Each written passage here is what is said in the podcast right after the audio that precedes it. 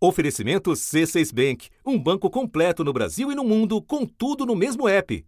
Abra sua conta. Um dos primeiros países da América do Sul a impor uma quarentena severa contra o novo coronavírus. Os peruanos eh, terão que ficar em casa a partir das 8 da noite até as 5 da manhã, porque o governo peruano do presidente Martim Vizcarra decretou o toque de recolher em todo o país. Mas o confinamento não se sustentou. Mas apesar do isolamento decretado pelo governo do presidente Vizcarra e o toque de recolher, milhares de peruanos nestas últimas semanas violaram a lei e o vírus se espalhou rapidamente. A pandemia encontrou um país que vinha de anos de crescimento e redução da pobreza, mas não das desigualdades.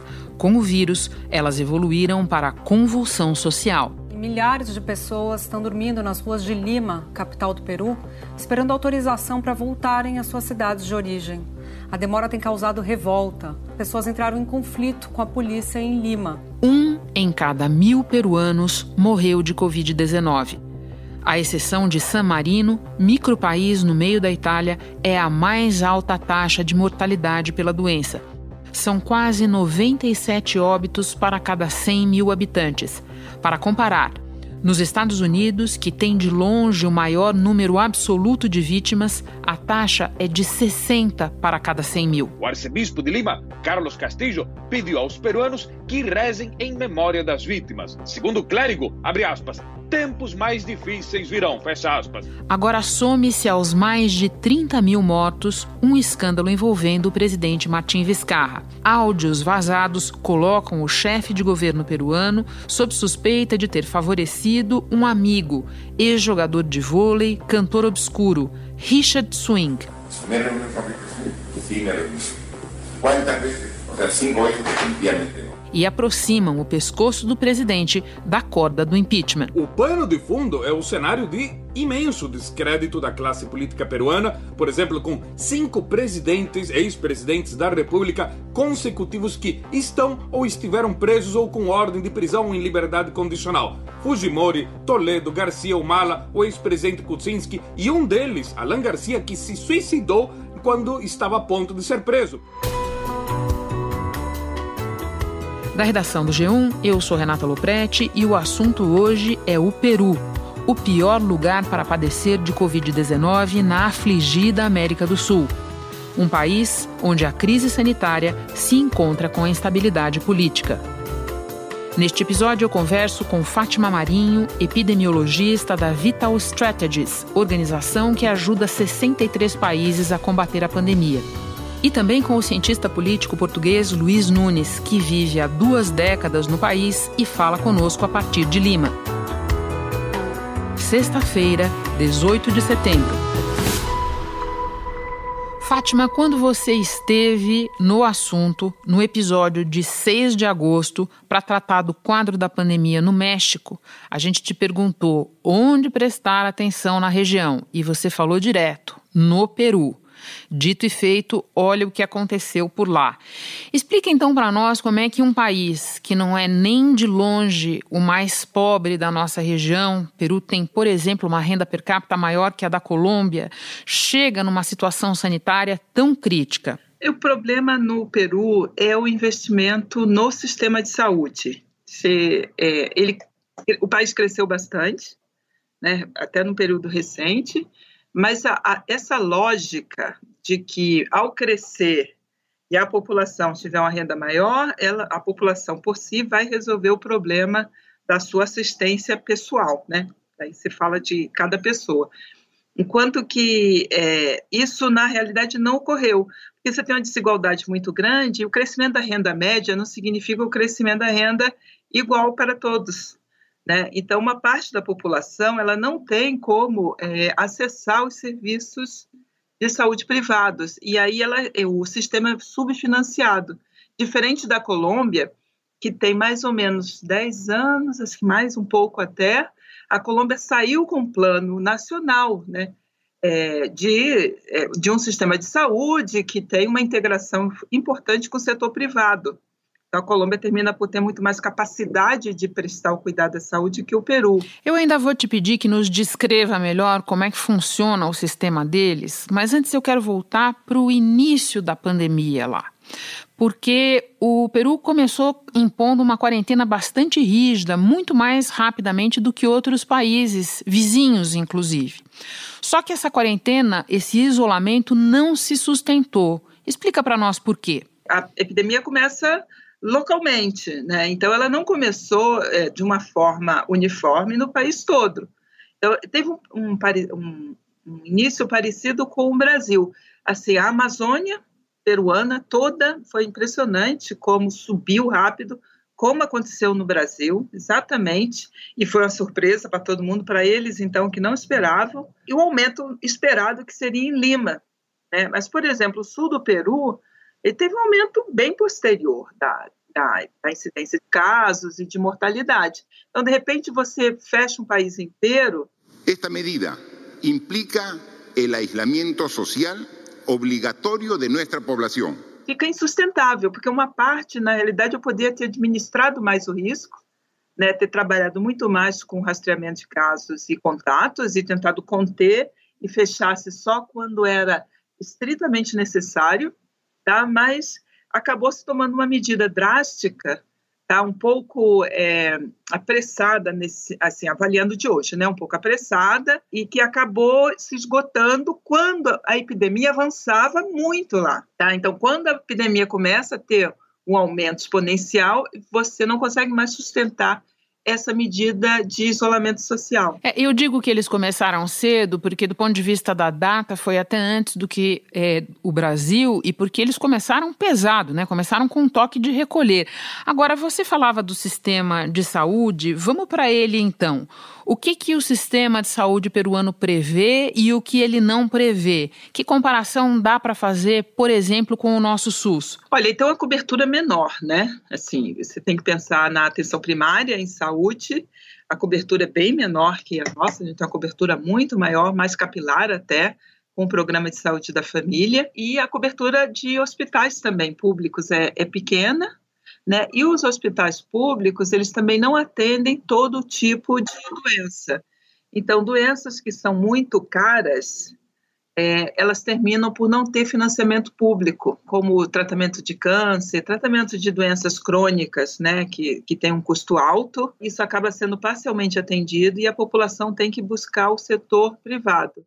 Fátima, uma coisa que chamou muito a atenção no noticiário foi a questão da crise dos suprimentos, especialmente a questão do oxigênio. Pode nos contar como é que eles chegaram àquela situação? Então, aí voltamos para a questão da dimensão do sistema de saúde, não é? Porque, assim, como o sistema ele é menor do que, assim, do que seria necessário para o tamanho da população, ele também não tem uma quantidade de suprimentos grandes. E, e não houve um, um planejamento. O sistema hospitalar da capital, Lima, onde está a maior parte dos infectados, está à beira do colapso, com escassez de oxigênio para os pacientes. No caso da Covid, já, já desde março, a gente sabe que o oxigênio é, é, é oferecido precocemente para o doente que entra em já em uma dificuldade respiratória, ele é muito importante né, ele vai reduzir, inclusive, a necessidade de uso de respiradores. Então, é, o fato deles não terem já uma produção nacional para a área da saúde, né, eles não tinham, porque eles têm, como eu disse, um sistema de saúde que é menor. Né? É, eles têm uma produção para a indústria, tá? especialmente a indústria metalúrgica, que é a que usa mais o oxigênio na produção tá? do aço. Então, eles poderiam ter negociado com a indústria de voltar uma parte dessa produção para um oxigênio né, para as necessidades de saúde. O governo central teve que intervir na região de Arequipa porque o sistema de saúde entrou em colapso. Por falta de vagas, algumas pessoas estão recebendo oxigênio no carro. O chefe do hospital local disse que não tem a mínima condição de trabalho. No sábado, 10 médicos testaram positivo, temos 20 enfermeiras e 10 auxiliares infectadas, não temos oxigênio nem camas. Como podemos cuidar da população nessas condições? Como podemos atender a população? É, isso gerou essa crise é, do preço disparado do oxigênio. As famílias que tinham doentes, né?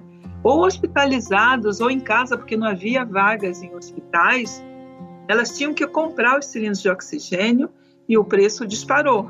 É, e aí não tinha garantia também de preço mínimo. Então as famílias começaram a investir uma quantidade enorme de dinheiro, que é mais ou menos 500 soles por dia, o que daria, acho que mais ou menos uns 650 reais por dia. Muita gente vendeu coisas, vendeu para pagar para o pai, para a mãe. Você via o sacrifício das famílias para garantir um tratamento é mínimo, hein? Mínimo, porque era em casa com oxigênio e não era nem o que você coloca em hospital, que é uma máscara enriquecida, né? Era um tratamento caseiro mesmo.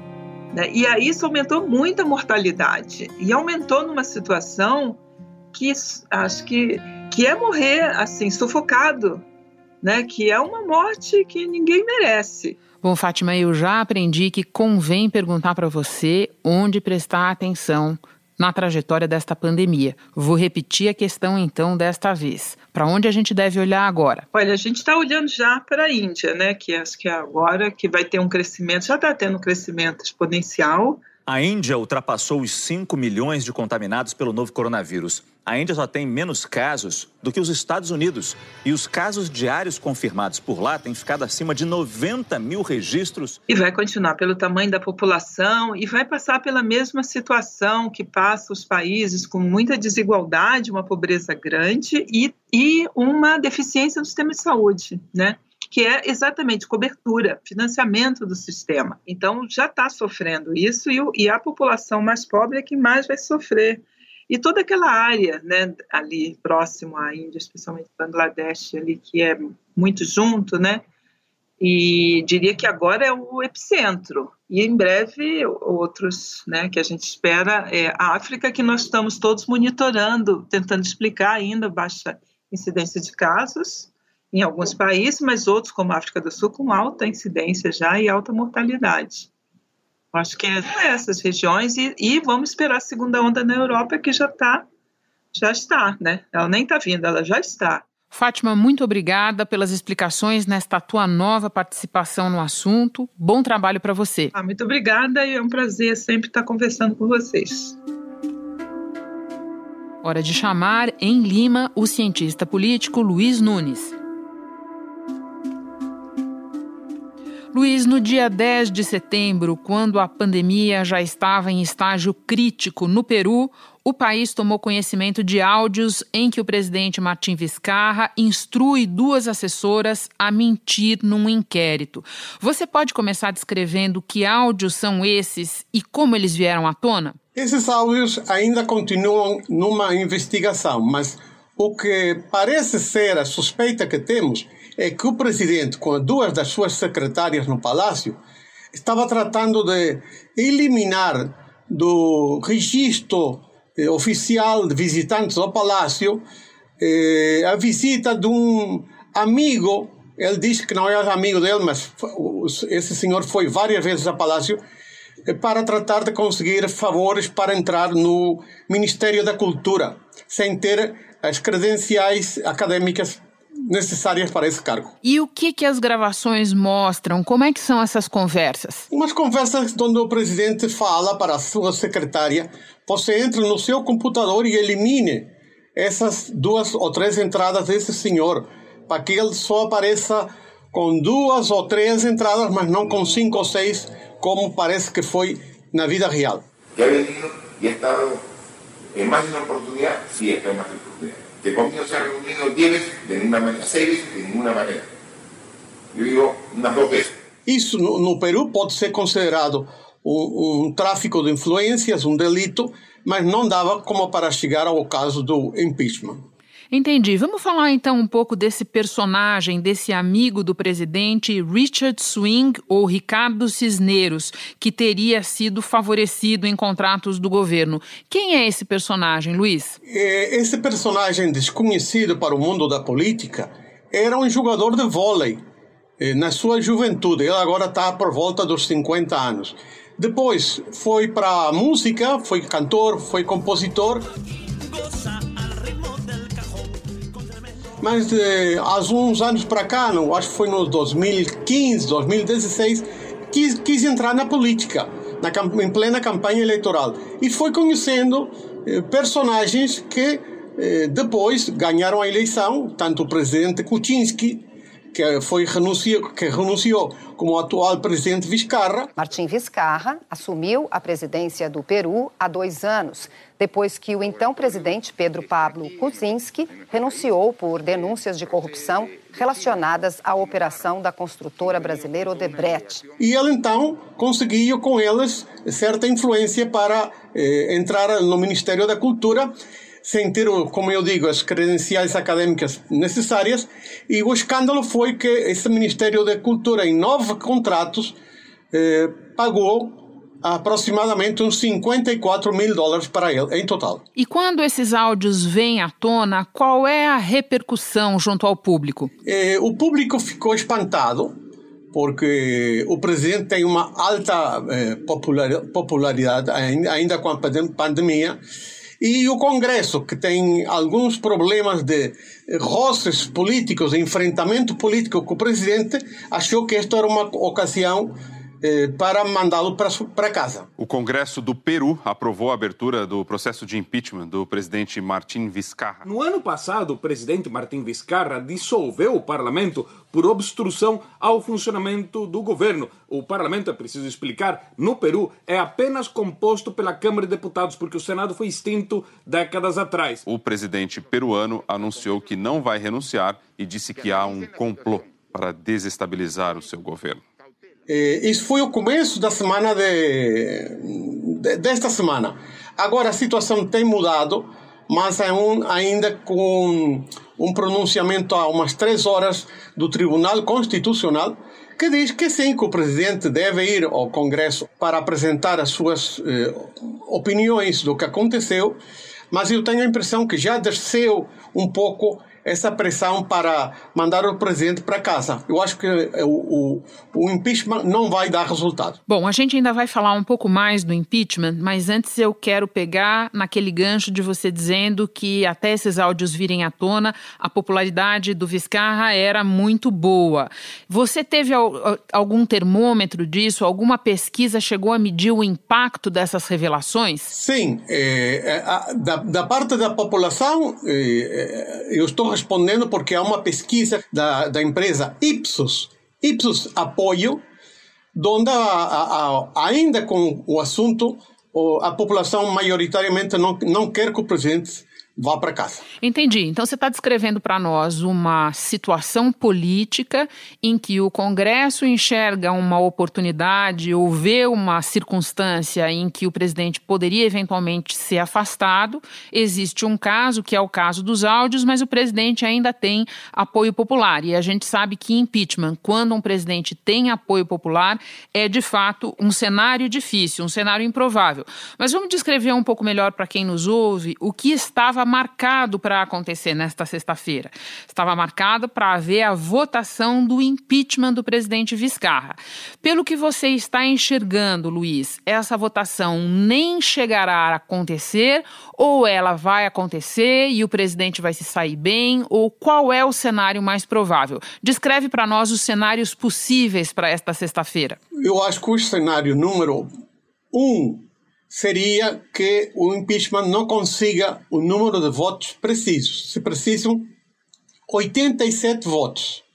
E neste momento temos 57 votos em contra do impeachment, 57 votos em dúvida e 13 votos a favor do impeachment. Essa é situação na, na, neste momento que eu estou falando com você. Agora, corre nas redes sociais que é possível que este senhor Swing ou outra pessoa tenha ainda algum áudio que comprometa muito mais o presidente e que a votação possa mudar para um, um cenário B, que seria um, um, conseguir os 87 votos. Mas neste momento não é a situação. Você está falando do surgimento de uma eventual bala de prata.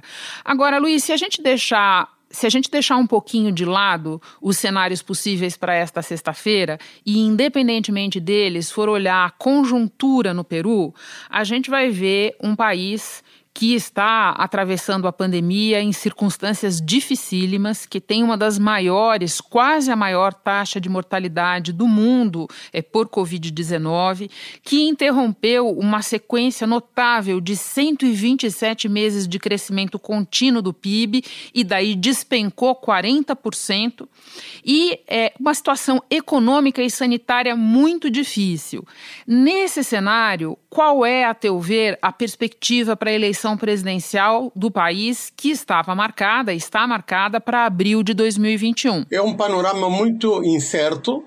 E vamos ter aproximadamente uns 25, 26 candidatos presidenciais, mas eu estou encontrando como cientista político, como analista, que a população é, entre aprovar o presidente ou aprovar o desempenho do Congresso, está aprovando mais o desempenho do, do presidente, apesar do, dos fracos resultados atuais da, da pandemia. Ao princípio do, do, de março, quando ele anunciou as primeiras medidas, o povo aprovou majoritariamente. O presidente baixou agora uns 30 pontos na, na aprovação, mas segue sendo uma pessoa bastante mais popular que o Congresso.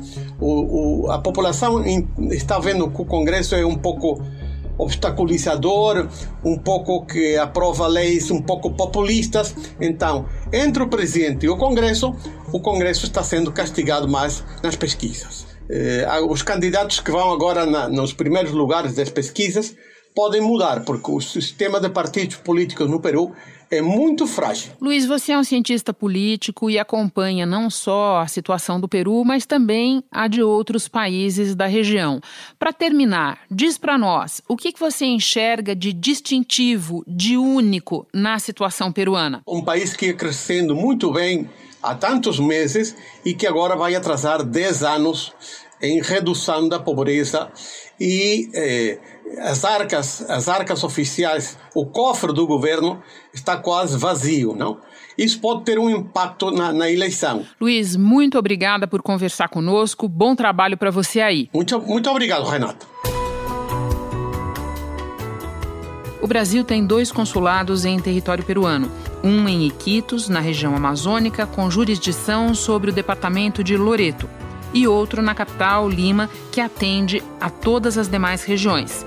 Com a pandemia, a representação em Lima adotou o serviço e-consular, plataforma digital pela qual é possível pedir ajuda e enviar para análise os documentos requeridos.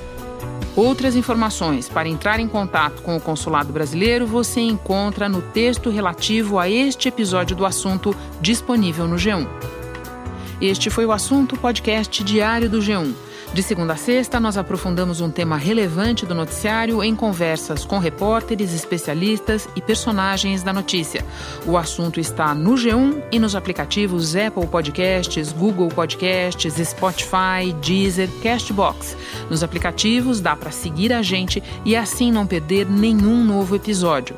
Comigo na equipe do podcast estão Mônica Mariotti, Jéssica Rocha, Rodrigo Ortega, Luiz Felipe Silva, Tiago Kazuroski, Giovanni Reginato e Renata Bittar. Eu sou Renata Loprete e fico por aqui. Até o próximo assunto.